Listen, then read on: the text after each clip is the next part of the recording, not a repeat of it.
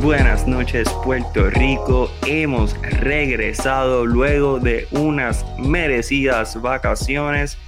Bienvenidos a Deportes 100 por 35, el podcast. Mi nombre es Miguel Hidalgo y hoy convocamos una reunión de emergencia eh, debido a un logro histórico que fue la primera victoria de los Grises de Humacao en la temporada del baloncesto superior nacional.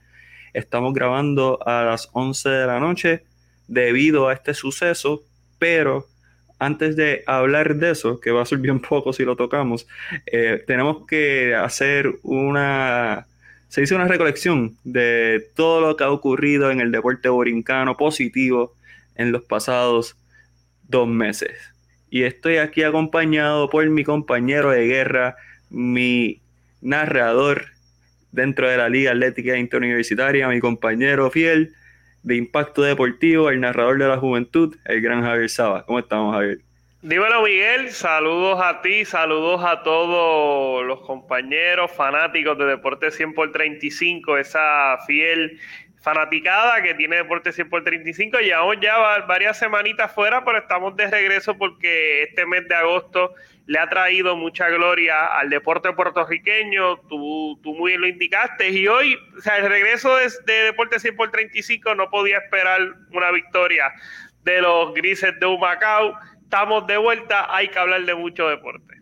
Así mismo es, y como mencionas, agosto específicamente ha sido un mes donde hemos visto grandes resultados a nivel colectivo en los deportes, pero todo esto viene de un momentum que ocurrió en Tokio, Japón, cuando por segunda vez en nuestra historia la borinqueña sonó en unos Juegos Olímpicos gracias a Yasmin Camacho Quinn, que ganó la segunda medalla de oro en la historia de Puerto Rico. En el 2016, Mónica Puig tuvo esa distinción. Yasmín consigue la décima medalla olímpica en la historia de Puerto Rico y la segunda en atletismo. En el 2012, Javier Coulson logró una inédita medalla de bronce en, en los 400 metros con valla. Así que grandes cosas ocurriendo, especialmente para Yasmín Camacho Quinn. Javier, háblame de ese momento, ese momento de que se, esperaba mucho de Jasmine Camacho Quinn, se esperaba que fuese una de las favoritas dentro de su evento. ¿Cómo tú te sentiste desde el primer evento que la viste competir, en esa primera serie preliminar, hasta el final? Lo pienso, lo recuerdo y todavía me emociono. Yasmin Camacho Quinn, como tú bien describes, eh, se convirtió en la segunda mujer puertorriqueña, primera mujer negra en traer una presea dorada para nuestra isla, la segunda ocasión que suena la borinqueña en unos Juegos Olímpicos. Y han sido dos mujeres, dos mujeres las que han sido capaces de traer eh, lo más grande para Puerto Rico en Juegos Olímpicos, Mónica Puy en el 2016, ahora en el 2020 Yasmin Camacho Quinn, quien partía de favorita, era la amplia favorita para eh, agenciarse del oro olímpico en estos 100 metros con vallas, venía de, marcar los mejores registros del año en la etapa semifinal, eh, estableció una nueva marca olímpica, convirtiéndose en la primera atleta puertorriqueña en cualquier deporte, tener una marca olímpica eh, en, dicho evento. Yasmin Camacho Quinn ciertamente se está consagrando como una de las mejores o tal vez la mejor atleta puertorriqueña de, todos los tiempos y tiene que estar en la conversación cuando unimos a los hombres y a las mujeres. Yasmin Camacho Quinn ciertamente tiene que estar entre las principales atletas porque lo que está haciendo en este deporte del atletismo, en el evento de los 100 metros con valla, eh, es algo que, ningún otro atleta puertorriqueño había logrado hacer. Coulson, eh, gran competidor, el mejor atleta puertorriqueño, varón que hemos tenido en el atletismo, súper consistente durante toda su, trayectoria, pero lo que hizo Yasmin Camacho Quinn es algo distinto, algo que nunca había saboreado eh, nuestra, nuestra nación en este deporte del atletismo, en estos 100 metros con vallas. Eh, esa final era de esperarse que Camacho Quinn se quedara con la medalla de oro y es curioso porque ya hace buen tiempo. Sin embargo, en una de las vallas tiene un pequeño eh, desliz, Sin embargo, pudo llevarse como quiera la medalla de oro y con bastante ventaja. Esto habla muy bien de cara al futuro. Yasmín el pasado 21, 21 de agosto cumplió sus 25 años, no está cerca de su pick todavía, ella quiere establecer su eh, romperle esa marca, esa marca olímpica para sus próximos juegos y quiere mejorar la marca, el, récord mundial, ella no está muy lejos de ese récord mundial y tuve la oportunidad de ver, eh, me parece que fue un post de Instagram una story de Instagram donde ella dice que quiere bajar los 12 segundos. O sea, que ella tiene grandes ambiciones y yo creo que eh, eh, va acorde con el nivel, con el talento, con el grupo de trabajo que tiene Yasmin Camacho Quinn, que es cuestión de mantenerse saludable. Ya lo ha demostrado, este ciclo olímpico fue un ciclo olímpico bien complicado, sufrió lesiones, también su estado anímico no fue el mejor por momentos, pero se pudo reponer y nos trajo nuestra segunda medalla para nuestra isla. Esta historia de Yasmin Camacho Quinn eh, tiene muchas subvertientes. voy a tratar de tocar las que pueda en el tiempo que tenemos disponible. Uno, que esto es una historia de superación. Claramente vimos en Río 2016 como ella, todavía siendo una estudiante universitaria en la Universidad de Kentucky, estaba sorprendiendo a muchos, colándose como una de las favoritas en, en esos 100 metros con vallas, pero en una serie semifinal, pues sufre un traspié con una de las vallas y queda eliminada. Por consiguiente, no logra su sueño de convertirse en campeona olímpica. Esto lleva a que haya una reflexión eh, de lo que fue todo el proceso, un proceso de recuperación, eh, de volver a empezar de nuevo, básicamente, porque estás sufriendo la mayor decepción de tu vida en el foro público y eso trae mucha presión consigo mismo y más cuando uno esperaba estar ahí en, ese máximo nivel, que es lo que ella esperaba a tan, a tan joven edad. Y pues no participó en unos Juegos Centroamericanos, no participa en unos Juegos Panamericanos. Y uno se cuestiona, pues, ¿qué va a hacer Jasmine Camacho Quinn de cara a unas Olimpiadas? Y en el año 2020, pues ella decide quedarse con, la, quedarse con el mundo de los 100 metros con vallas, como mencionaste, de 2020-2021 eh, presenta los mejores récords, luce bien en, torneos internacionales, si no me equivoco y, la memoria no me falla, ganó 10 de las 11 competencias que había participado durante el año, así que venía con un gran momentum y con una gran seguridad, no solamente en ella, sino en la técnica que estaba presentando eh, como corredora, y lo vimos, lo vimos en, los juegos, en la primera eh, ronda preliminar, fue la mejor marca de todas las competidoras en todas las series, en la segunda pues se estableció una marca olímpica, como mencionaste, 12.26, y en la tercera, pues llegó esa gran medalla de oro con 12.37. Eh, Yasmín, ahora mismo en el ranking mundial, es la número uno en los 100 metros con vallas. tal vez me puedes corregir, Javier, no tengo el dato a la mano, pero entiendo que Javier Coulson llegó a ser el número uno en algún momento dado en los 400 con valla, pero definitivamente tener a Yasmin Camacho Quinn como la número uno en un evento con un, con un récord olímpico y con una aspiración a correr 11.9, que fue lo que ella dijo. Ella dijo que iba a correr 11.90, pues son grandes las ambiciones y, y muy, o sea, la posibilidad está. Mencionas, tiene 25 años, va a tener 29 cuando, 28 cuando llegue este próximo eh, ciclo olímpico ahí en París. Así que definitivamente Yasmin Camacho tiene toda, todos los recursos y toda la habilidad de mantenerse saludable, claro está, de poder repetir una medalla de oro por Puerto Rico. Así que hay que estar sumamente atentos a lo que ella esté haciendo.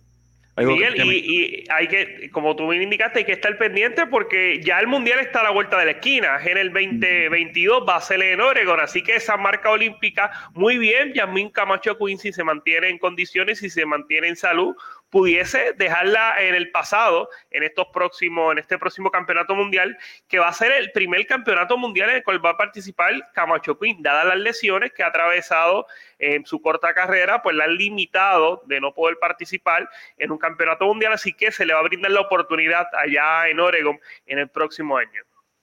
Claro, así que sumamente atentos a lo que va a ser la carrera de ahora en adelante. Y Yasmin Camacho Quinn, cuando tan pronto tuvo una, medalla de oro, las expectativas cambian no solamente de parte de, los expertos, los fanáticos, sino también las ambiciones propias. Uno espera dominar de la misma manera que, que lo hizo en un momento dado. Así que esta va a ser otra nueva vuelta, otra nueva experiencia para Yasmin Camacho Quinn, pero sin duda marcó lo que ha sido el inicio de unos grandes meses en el deporte borincano y eso me lleva a nuestro segundo tema de hoy. Miguel, si, me, si me puedes dar 15, 30 segundos para decir algo rapidito antes de acabar con, con Camacho Quinn, y yo creo que esto es importante señalarlo. Camacho Queen es un vivo ejemplo que la nacionalidad no se define por el lugar de nacimiento, por el lugar de crianza, nada. La, nacionalidad es un ejercicio individual. Camacho Queen, su madre, María Milagros Camacho, tuvo que emigrar a los Estados Unidos por diversas razones. Como todos puertorriqueños, muchos puertorriqueños emigran hacia los Estados Unidos. Eso no significa que es menos puertorriqueño, todo lo contrario.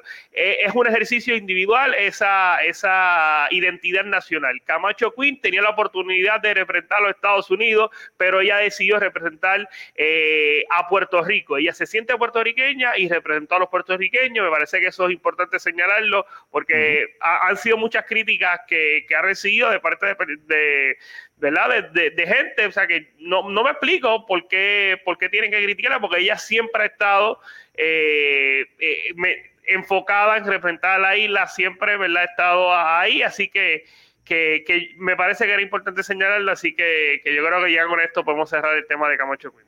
No, definitivamente, creo que es la mejor manera de cerrarlo porque, como mencionas, muchas críticas innecesarias por demás porque se ganó una medalla de oro. Puerto Rico tiene una medalla de oro.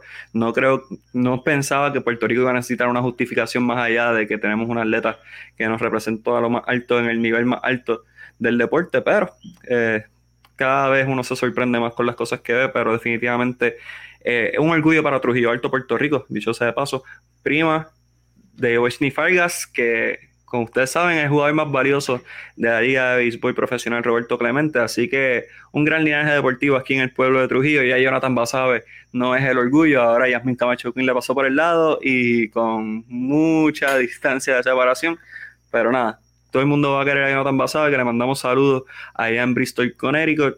Y Javier, uno, de tus equipos favoritos. Creo que es momento de resaltar que de los fanáticos más grandes que tiene el baloncesto 3x3 en Puerto Rico es usted.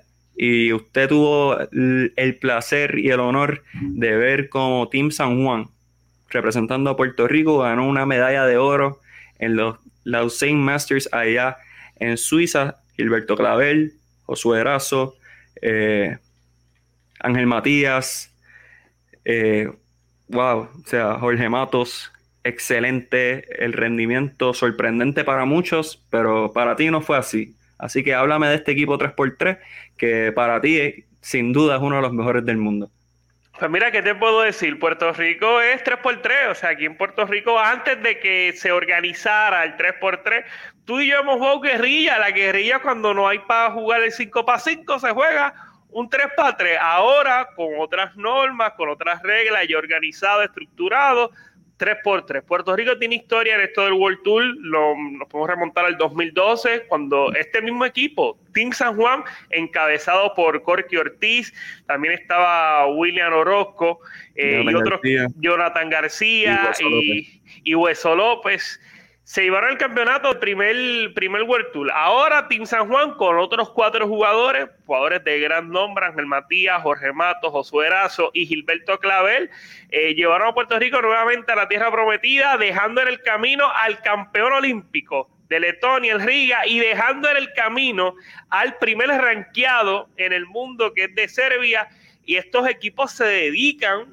eh, full time al baloncesto 3x3. Los cuatro jugadores que fueron a defender el Team San Juan de Puerto Rico son jugadores que están participando en el baloncesto superior nacional. Ellos, en el caso de Josué Erazo, y voy a compartir esta, eh, lo que, eh, eh, esta experiencia, yo veo la story de Erazo y yo digo, espérate, pero Erazo acaba de jugar en Mayagüez, ¿cómo es que ahora está en España? Yo le escribo, brother, 3x3, sí, voy para Suiza. Ah, ok. O sea, ellos salieron, tuvieron juego de BCN, se montaron en el avión, fueron a competir allá en Suiza ante equipos que están todo el año jugando 3x3, que practican 3x3, se dedican a tiempo completo y el Team San Juan sacó cría y venció al campeón olímpico y al primero del mundo. Hace varias, varios, varios meses tuve la oportunidad de entrevistar a Rano Martínez, que es uno de los, el máximo propulsor junto a Oscar Rutuniel del básquetbol 3x3 en la isla y él me decía que el, el DNA del puertorriqueño es para jugar baloncesto 3x3.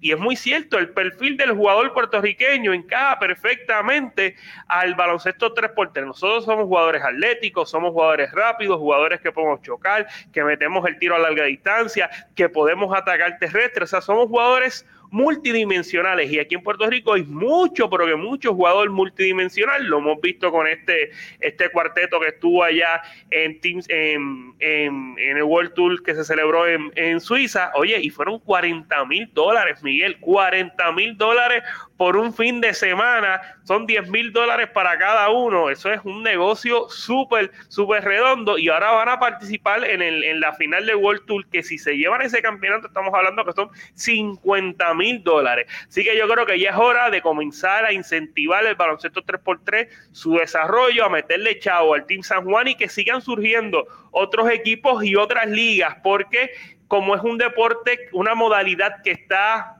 eh, prácticamente iniciando. O sea, estamos hablando que esto no lleva ya, no lleva ni 20 años. Esto fue la primera década del siglo actual lo, la FIBA quiere que se desarrolle el baloncesto 3x3. ¿Cómo tú lo desarrollas? Pues practicando. Pues entonces, para los torneos importantes, para los campeonatos mundiales, para los Juegos Olímpicos, tú necesitas participar para estar en mejor posición en el ranking. Así que es importante que en Puerto Rico no podemos depender del talento de ir al, campeonato mundial y dominar a estos equipos. Tenemos que comenzar a, dar los talleres en Puerto Rico, tener los torneos en Puerto Rico y participar de estas paradas para seguir acumulando puntos y poder clasificar a Juegos Olímpicos, Campeonatos Mundiales y demás. Somos eh, subcampeones a nivel panamericano y campeones a nivel centroamericano y yo creo que este próximo ciclo olímpico Puerto Rico va a dar mucho, pero mucho de qué hablar en el baloncesto 3x3. Eh, mencionaste muchos puntos de alta relevancia y quiero tocar unos cuantos en el proceso. Eh, como mencionas, por primera vez se gana este torneo en, en tierra ajena, vamos a decir, ahí en Suiza, pues no se esperaba que este equipo que está rankeado número 40 en el mundo, o sea, pero eso no, no es indicativo del nivel que presenta me, Puerto Rico. me, parece que eso es en cuanto a la federación. Puerto Rico está 40 en federación, pero el Team San Juan, yo creo que este resultado mejora a la quinta posición. Pero pero, pero sí, es como tú dices, o sea, es absurdo. O sea, Puerto Rico está 40, oye, 40 en el mundo en el baloncesto 3x3. Pero, como menciona, en los Juegos Centroamericanos de Barranquilla 2018, por primera vez se jugó 3x3. ¿Quiénes fueron los campeones? Puerto Rico. Fuimos a los Juegos Panamericanos y por unas jugadas cuestionables, muy cuestionables, y a ver, tú estabas allí, no se ganó medalla de oro, pero también... Por un foul que no fue foul pero definitivamente Puerto Rico tenía el nivel para también ganar la medalla de oro. Puerto Rico no está participando en unos Juegos Olímpicos por eso mismo, porque no participa en suficientes paradas para acumular puntos en el ranking. ¿A qué se debe esto?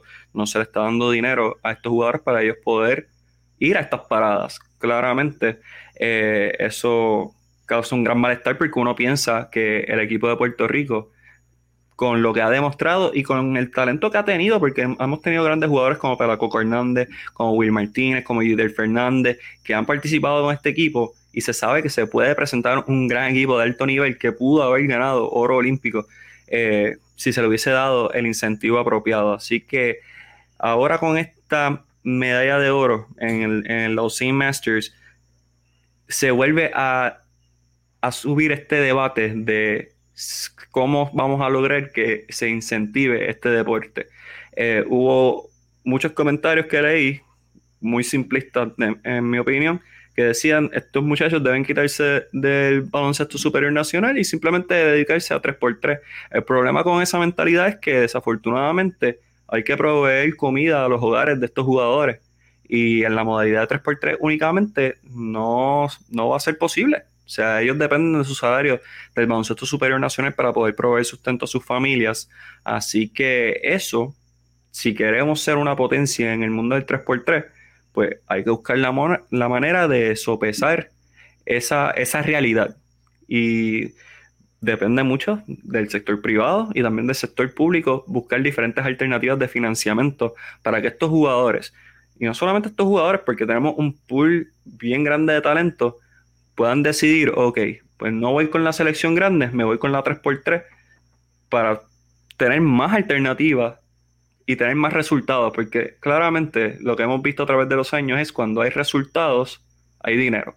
So, claramente no, el 3x3 es un equipo que en mis ojos tiene mucha proyección para tener muchos logros, por consiguiente, traer muchos auspiciadores. No sé si estás conmigo, a ver si tienes no, totalmente de acuerdo. Desafortunadamente en Puerto Rico los resultados, o sea, la, la aportación del sector privado y la aportación pública no va acorde con los resultados que se obtienen, ni con las proyecciones. O sea, vemos el caso del equipo de baloncesto femenino de Puerto Rico que se clasificó en los Juegos Olímpicos y el dinero que recibe no compara con el dinero que reciben los varones. Lo vemos ahora con el 3x3, que viene a derrotar al campeón olímpico. O sea, Puerto Rico eh, en el 2004 derrotó a los Estados Unidos, que venía a ser campeón olímpico en, en, Sydney. Pero, o sea, Puerto Rico, ¿qué de otro deporte ha derrotado un campeón olímpico? En el voleibol en el 2007 lo derrotamos, pero antes de ser campeones olímpicos. O sea, y la realidad del caso es que hoy por hoy, si nosotros pensamos en tal vez equipos que pueden derrotar, equipos colectivos que pueden derrotar a, un campeón olímpico, un campeón mundial, mira, el baloncesto 3x3. Y hay que decir las cosas como son. O sea, Puerto Rico puede ser campeón olímpico. Puerto Rico puede ganar medalla por primera vez en un deporte de conjunto y lo puede hacer en el baloncesto 3x3, pero es importante comenzar a incentivar del sector privado. Sabemos que ahora con la Junta de Control Fiscal, con los recortes que se avecinan, es bien complicado, cada vez menos dinero que sale del sector público, así que eh, la federación y el Comité Olímpico va a tener que hacer un gran trabajo para tratar de atraer ese sector privado que comience a incentivar al baloncesto, al baloncesto y el deporte en general. Pero yo creo que ya es hora, y esto tal vez me salga un poco del tema, pero va a ser bastante breve, que se comience a incentivar, o sea, tiene que haber una correlación entre la proyección, los resultados, y mira, si tú, vamos a ponerle, le vas a meter un millón de pesos al equipo de baloncesto pues mira, ese millón de dólares, distribúyelos en deportes individuales, en el judo, en la lucha, que puedes traer más medallas, natación, que un nadador te puede traer dos, tres medallas tal vez. O sea, yo creo que también tiene que haber un mejor análisis en cuanto a cómo se va a estar distribuyendo el poco dinero que desafortunadamente hay en el deporte nacional. Así es, y hablando de, también saliéndome del tema, hablando de formas de generar dinero, eh, considero que es hora de que se venda mercancía de las selecciones nacionales, especialmente en baloncesto, porque estoy seguro que sería... Yo quiero la de Lazo y yo quiero la de Matías. la camisa. Bueno, yo estaba hablando de, la selección adulta, pero... Ah, no, también, oye, pero es que, oye, también, claro.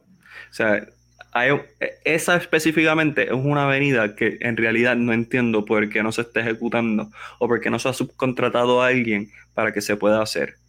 Simplemente es una gran idea. Lo vemos porque todavía hay muchas camisas Puerto Rico Basketball que se vendieron para las primeras ventanas FIBA que pasaron en San Juan, que ya están desgastadas la mayoría. Y estoy seguro que mucha gente compraría no solamente en Puerto Rico, sino también en Estados Unidos.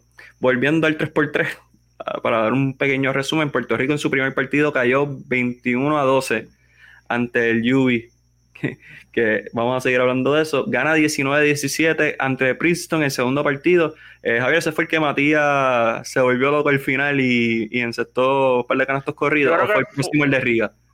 Fue el de Riga. El de Riga fue el que metió el, el buzzer beater para acabar el juego. Pero ahora que tú mencionas el primer partido, o sea, un juego que el Pito estuvo en contra de los boricuas totalmente. En el baloncesto 3x3, me parece que a partir de la séptima falta ya está, cobras una penalidad y en apenas minuto y medio ya los puertorriqueños habían propinado ocho faltas personales. O sea, que ya estaban en bonificación eh, el conjunto serbio temprano en el juego y ciertamente estuvo la diferencia, pero Puerto Rico se vengó en el partido final.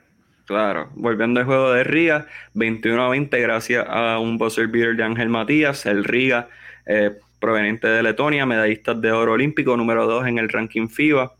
En el próximo partido, ante el Liman de Serbia, 20 a 18 la victoria, el Liman es el número 1 en el ranking mundial. Así que Serbia es una potencia en el baloncesto en todo sentido de la palabra, no importa el género, no importa la división, Serbia es baloncesto y Puerto Rico le ganó 20 a 18 en ese partido final, como menciona, 21 a 13, Gilberto Clavel dominante, 12 puntos en ese último partido, Ángel Matías fue nombrado el jugador más valioso de todo el torneo, así que vemos en este equipo grandes proyecciones, grandes cosas pueden ocurrir, pero como mencionamos, hay que meterle dinero, hay que meterle empeño y hay que remunerarlos apropiadamente para que ellos puedan proveer estos resultados. Javier, ¿algo más que me quieras añadir antes de ir al próximo tema?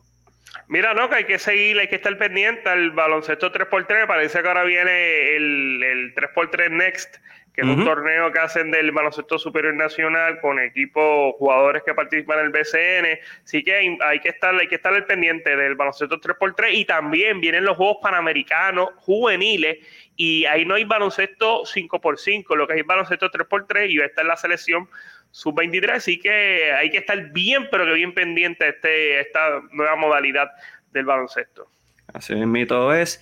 Y pasando de un deporte de conjunto, vamos a otro deporte que hizo algo histórico, algo que en realidad nadie se esperaba.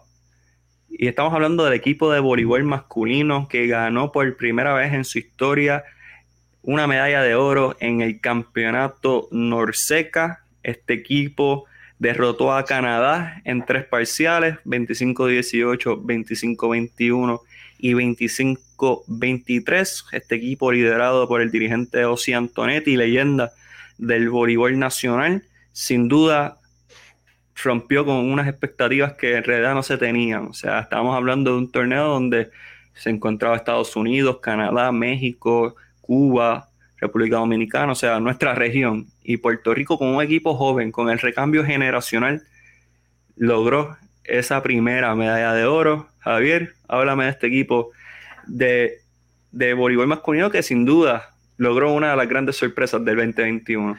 Pues mira, sin lugar a dudas me ha hecho recordar esos grandes momentos que vivimos con la generación dorada, que precisamente fue el equipo que había obtenido la mejor posición en este campeonato Norseca. Eso fue en el 2007. Ese torneo se celebró en Anaheim, California y Puerto Rico perdió ante los Estados Unidos esa medalla de oro. Estados Unidos luego terminó siendo campeón olímpico. Puerto Rico dejó en el camino equipos como Cuba, equipos como Canadá, que históricamente han sido superiores a la escuadra boricua. En los últimos años, pues esa brecha se ha ido cerrando, particularmente gracias a, la, a lo que fue la generación dorada del voleibol puertorriqueño. Eh, como dije, me hizo recordar esos grandes momentos y se ha dado un cambio generacional que desafortunadamente en otros deportes, como tal vez el baloncesto, pues no se ha dado. Eh, Puerto Rico pues tiene muchos jugadores jóvenes de nivel que no están cerca de, su pick. Gabriel García, recién salido del, del voleibol colegial de los Estados Unidos, está ahora en el principal club de voleibol de todo el mundo allá en Italia.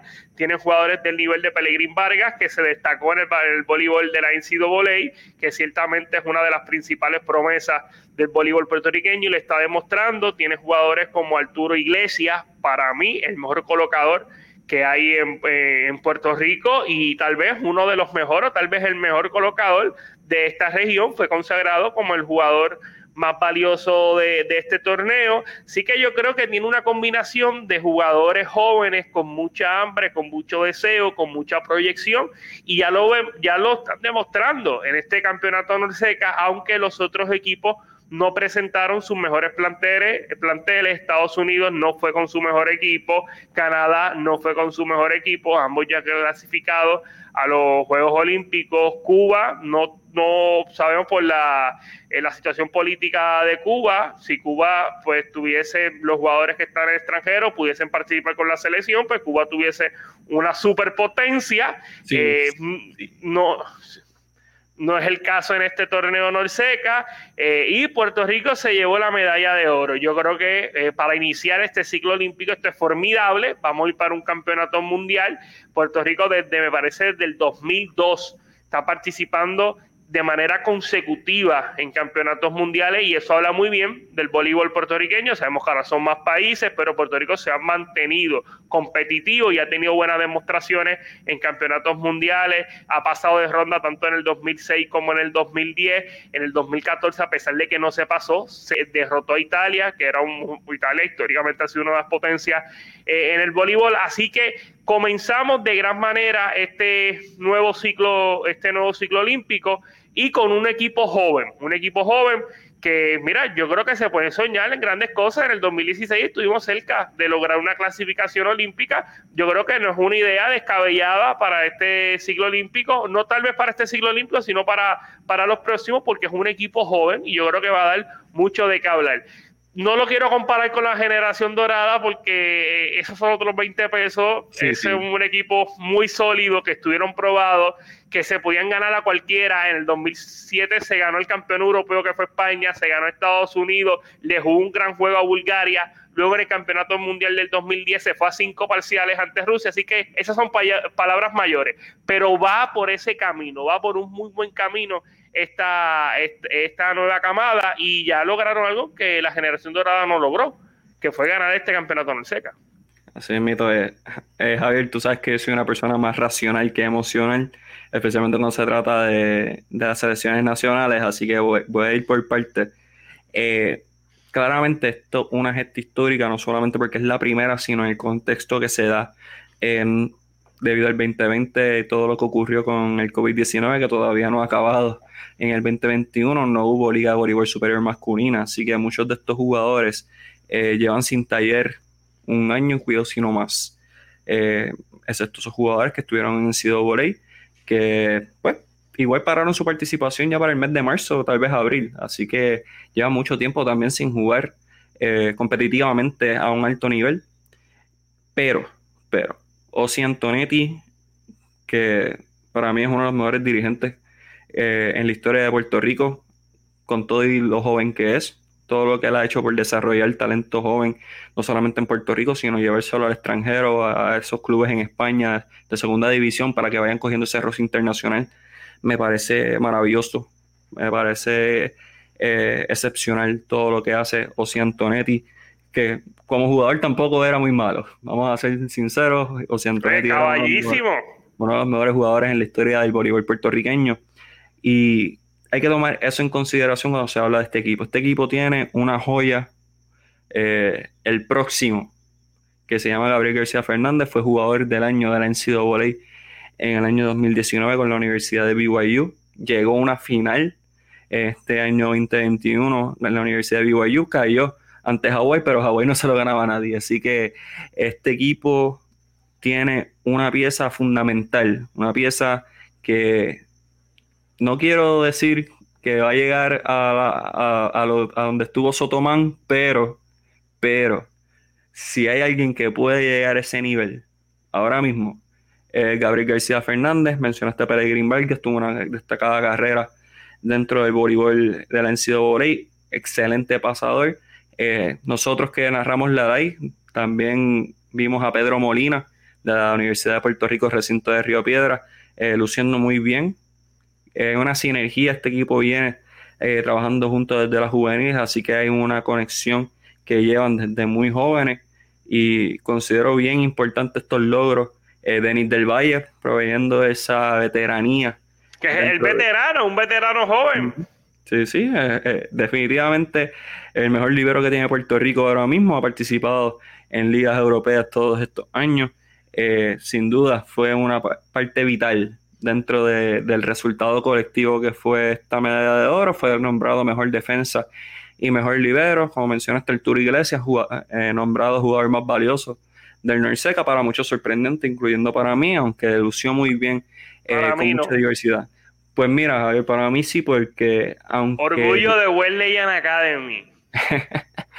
Arturo, y no es menospreciando su nivel, porque para mí es el mejor acomodador ahora mismo en Puerto Rico, pero eh, es bien difícil venderme la idea de que se gane el premio jugador más valioso cuando no fue el mejor acomodador de todo el torneo. Pero eso es aparte y eso es una conversación que puedo tener aparte. Sin duda, eh, esto junto a Pedro Nieves y a Jonathan Rodríguez en el medio, pues estamos viendo una nueva camada de jugadores que va a seguir subiendo, va a seguir creciendo, va a tener que seguir compitiendo con estos equipos y no solamente con estos equipos, sino eh, estos equipos a su máxima expresión. Estados Unidos claramente no fue este torneo con su mejor equipo, acaba de venir de unas Olimpiadas. Cuba, ya mencionaste la situación política, que sin duda un equipo de Cuba a su máxima expresión es un top 3 olímpico.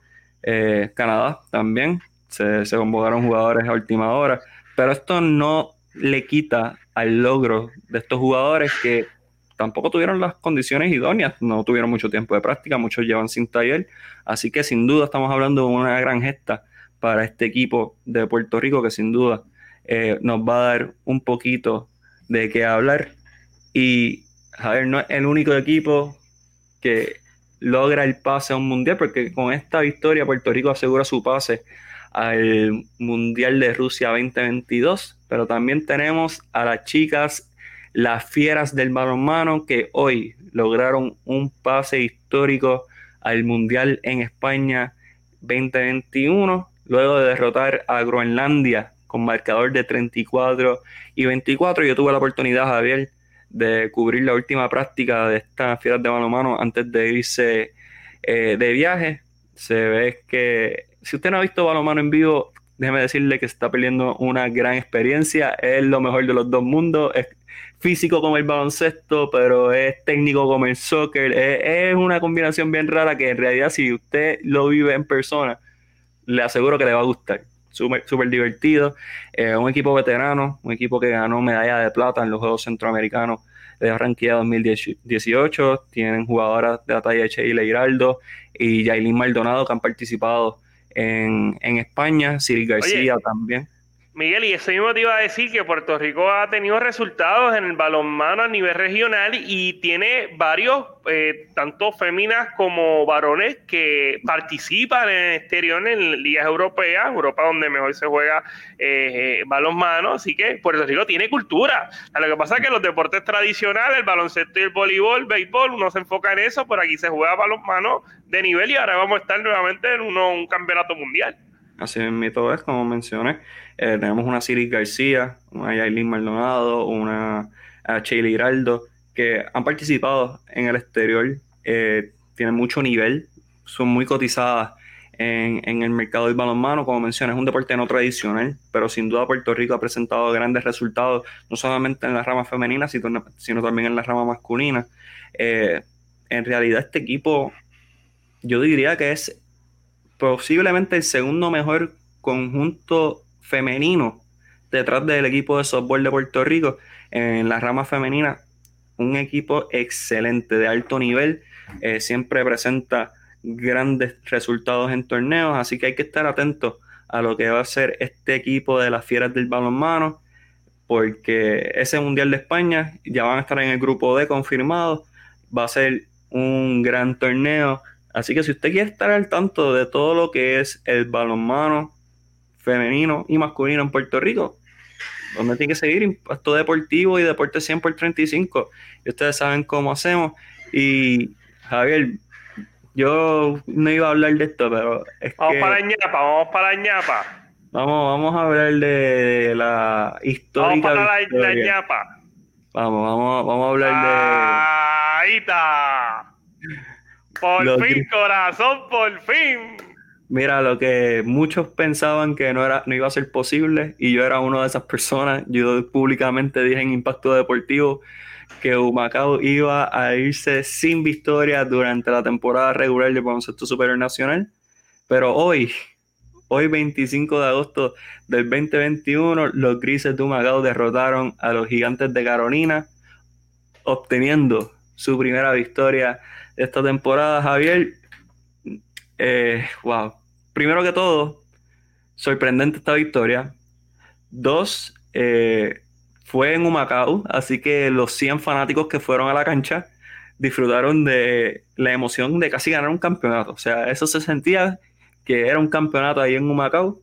Eh, ¿Cuál es tu opinión acerca de esta victoria y de todo lo que conlleva esto a la hora de la noticia? Pues mira, eh, ¿qué te puedo decir? Sorpresiva. Sorpresiva por varias razones. Eh, sabemos que el equipo de Macao pues, es un equipo que, no ha demostrado tener el nivel para poder competir en el baloncesto superior nacional. Su mejor resultado había sido un tiempo extra ante el equipo de Mayagüez y un sustito a los cangrejeros de Santurce. Los de Santurce había estado dominando eh, todo el partido en la parte final. Los cangrejeros se durmieron y Humacao trató de cerrar la brecha y estuvo muy cerca, muy cerca de, librar la coca. Se le dio ante unos gigantes de Carolina que la cosa está, está fea. Está fea, está mala allá en Carolina. Muchos cambios de refuerzos, cambios de jugadores. Ellos traen a Kyle Viñales, salen de Diante Garrett, quien era su armador titular. Ellos incorporan al cuerpo técnico a Flor Meléndez, sale Mandy Cancel, Mandy Cancel ahora estará con los cangrejeros de Santurce y el equipo de Carolina, previa a esta derrota en Tumacao, venía de caer derrotado ante los Atléticos de San Germán en un partido que estuvieron dominando. Me parece que la ventaja creo que llegó a ser de 20 puntos, estuvo bastante cerca. O sea, estaba ganando el eh, eh, Carolina con bastante comodidad en la Guillermo Angulo y caen derrotados ante el equipo de los Atléticos. No pudo cambiar el chip el equipo de, de los cangrejeros de Santurce, adoptando ¿verdad? Esa, esa frase de, de no pudo eh, hacer ese cambio. Parece que se en ese juego allá a un Macao y sufren una derrota muy dolorosa, súper dolorosa, porque eh, perdiste ante San Germán, que para mí es el segundo peor equipo detrás de Carolina, y ahora pierdes ante el equipo más malo de la liga que, lo es los grises de Macao. Así que la silla del dirigente está caliente. Vamos a ver qué hace Iván Río, que para mí es uno de los mejores estrategas que hay en el BCN esta temporada, pues no ha tenido todas consigo. Yo creo que el cambio cambia de jugadores, el los cambios de refuerzo no han sido los más adecuados y todavía no ha logrado poder encajar las piezas. Ellos tienen ahora a Flor como, como asistente, así que hay, que hay que ver qué va a pasar con el equipo de Carolina. Humacao, pues mira, sacó su primera victoria, tal vez saquen otra. Eh, se contagien, porque tú sabes que cuando uno gana, tal vez gana la segunda rápido. Vamos a ver qué pasa con un Macao, pero el futuro para, para los grises, o sea, es, igual que, que, antes de esta victoria. Bien complicado, bien difícil. Un Macao debe terminar en la última posición. A Carolina le duele, le duele mucho esta derrota porque estás perdiendo ante un rival inmediato y no solamente un rival inmediato. Cuando hablo de rival inmediato son los rivales de tu misma división. Estoy hablando de un rival, o sea, que está por debajo de ti. O sea, ya Carolina acortó un partido, acortó un partido de ventaja. segura. Y son, son victorias que tú no puedes ante los rivales inmediatos y los que están cerca tuyo en esa tabla de posiciones, particularmente los de que están por debajo, tú no puedes perder, no puedes darte el lujo. Y ya Carolina cayó derrotado ante este equipo de Macao. Así es, mito es, así que hay que estar sumamente atento a lo que va a ser el baloncesto superior nacional, que todavía está en temporada. Esto sigue hasta septiembre, así que hay que estar sumamente atento al baloncesto superior nacional. También en septiembre se va a dar la final de la Liga Voleibol Superior Femenino cuando las criollas de Caguas defiendan su pentacampeonato ante las sanjuaneras de la capital. Y Javier, el deporte borincano no se ha detenido porque ahora del 24 de agosto al 1 de septiembre, aunque se movió la fecha, así que me disculpan, esto es dependiendo del calendario Norseca, pero va a estar Norseca femenino, donde nuestra selección nacional también va a estar participando. Vamos a ver si continúan esta buena racha, van a enfrentarse a Estados Unidos, que viene con un equipo inferior a su equipo top, porque Estados Unidos ganó la medalla de oro en, en voleibol femenino, así que este equipo no es el que viene, viene un equipo de menor nivel, República Dominicana, como siempre, una de las máximas competencias para Puerto Rico en esta región. México, hay que ver si viene con Andrea Rangel y Samantha Bricio, así que hay que estar atento a lo que va a ser el campeonato Norseca femenino. Y Javier, no podemos irnos sin dejarles saber que este domingo la máxima exponente del boxeo puertorriqueño va a estar en combate Amanda Serrano va a estar enfrentándose a la mexicana Yamilet Mercado. Se van a estar jugando tres títulos en juego, el de la OMB, el de la CMB y el de la FIB. Eh, Amanda Serrano marca de 40 victorias, una derrota, un empate. Se va a estar enfrentando a Yamilet Mercado con marca de 18 y 2. A ver, no te voy a preguntar mucho de este combate porque creo que sabemos lo que le espera a Yamiles, pero algo que quieras añadir acerca de Amanda Serrano en este combate que se va a dar nuevamente este domingo 29 de agosto. Pues mira, debe ser otra victoria, otra victoria para una de las más grandes atletas que ha tenido Puerto Rico. Eh, debe salir por la puerta ancha y seguir haciendo historia. ¿qué más se puede esperar de, de Amanda? Que realmente ella no tiene que pelear, ella pelea porque la desigualdad económica que hay en el boxeo eh, entre las féminas y, los varones, ¿verdad? Que eso se da en todos los escenarios de la vida, pues desafortunadamente tienen que estar más activas para poder generar bolsas, para poder mantener a su familia, y ahí lo vemos con Amanda Serrano, que tal vez ha tenido una carrera más legendaria que muchos de los boxeadores puertorriqueños que tal vez han sido millonarios, en el caso de ella, pues no ha podido ser por esa desigualdad y tiene que regresar eh, cada vez al cuadrilátero, así que yo espero que sea otra victoria más para la puertorriqueña.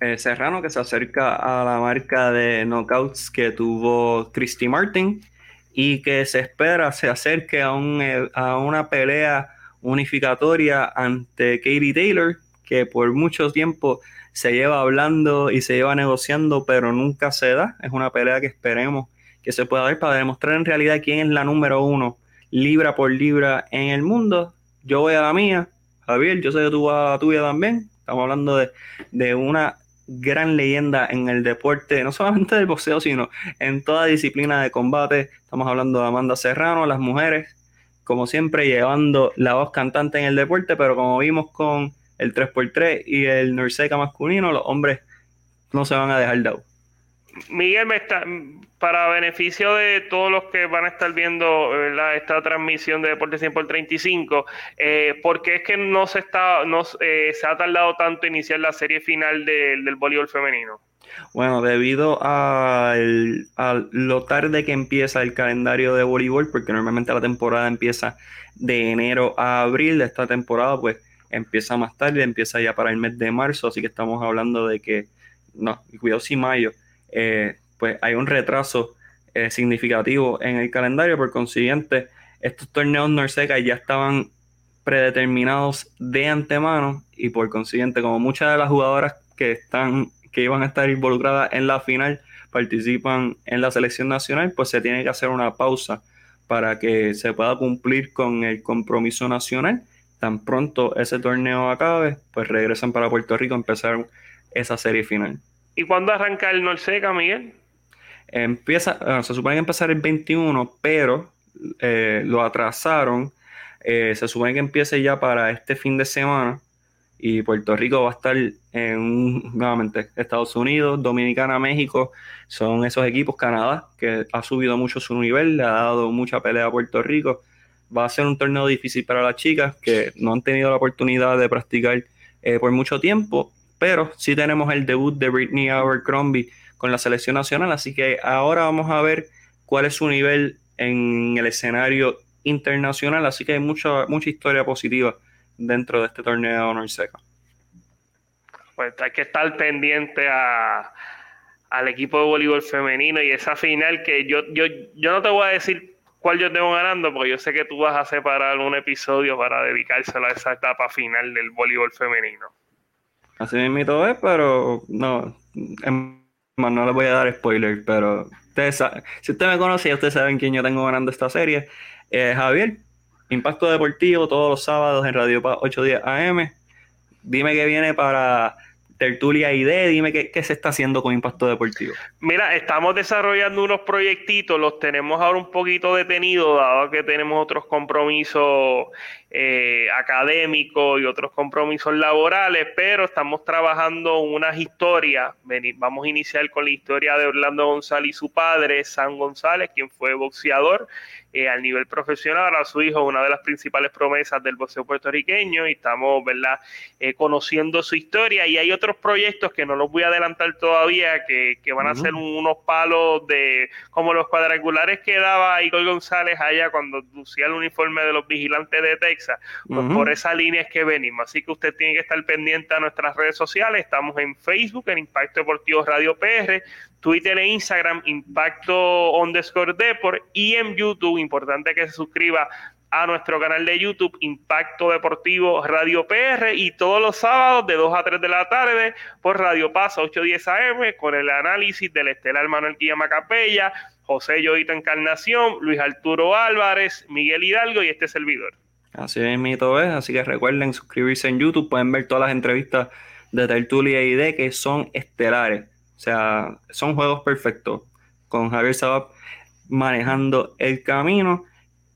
Recuerden también seguir a Pura Grasa Media No podemos dejar que Jonathan Basabe se vaya sin su promo, que está directamente desde Bristol, Connecticut, eh, cumpliendo con unas responsabilidades laborales. Así que estamos sumamente orgullosos del equipo de Deportes 100 por 35 de Jonathan Basabe. Jonito Hernández les manda saludos a todos, cumpliendo con unos compromisos personales, eh, pero sin duda va a estar próximamente aquí en Deportes 100 por 35 y a mí me pueden seguir en Miguel HR22 en Twitter, hablo de merengue, hablo de lucha libre, hablo de deportes, hablo de reggaetón, hablo de todo un poco. Y recuerden siempre seguirnos en Deportes 100 por 35 en todas nuestras plataformas, Facebook, Twitter e Instagram. Y nos pueden escuchar en nuestro podcast que volvemos, venimos, vamos a, hacer, a tener más episodios consecutivos. Lo pueden escuchar en Apple Podcasts, Spotify, SoundCloud y donde quiera que usted consuma sus productos en podcast. Así que para nosotros ha sido un honor compartir con ustedes en el día de hoy. Recuerden compartir esto con sus amistades. No bajemos la guardia. Pónganse su mascarilla. Con cuidado por ahí. Y nos vemos en otra ocasión. Chequeamos Corillo.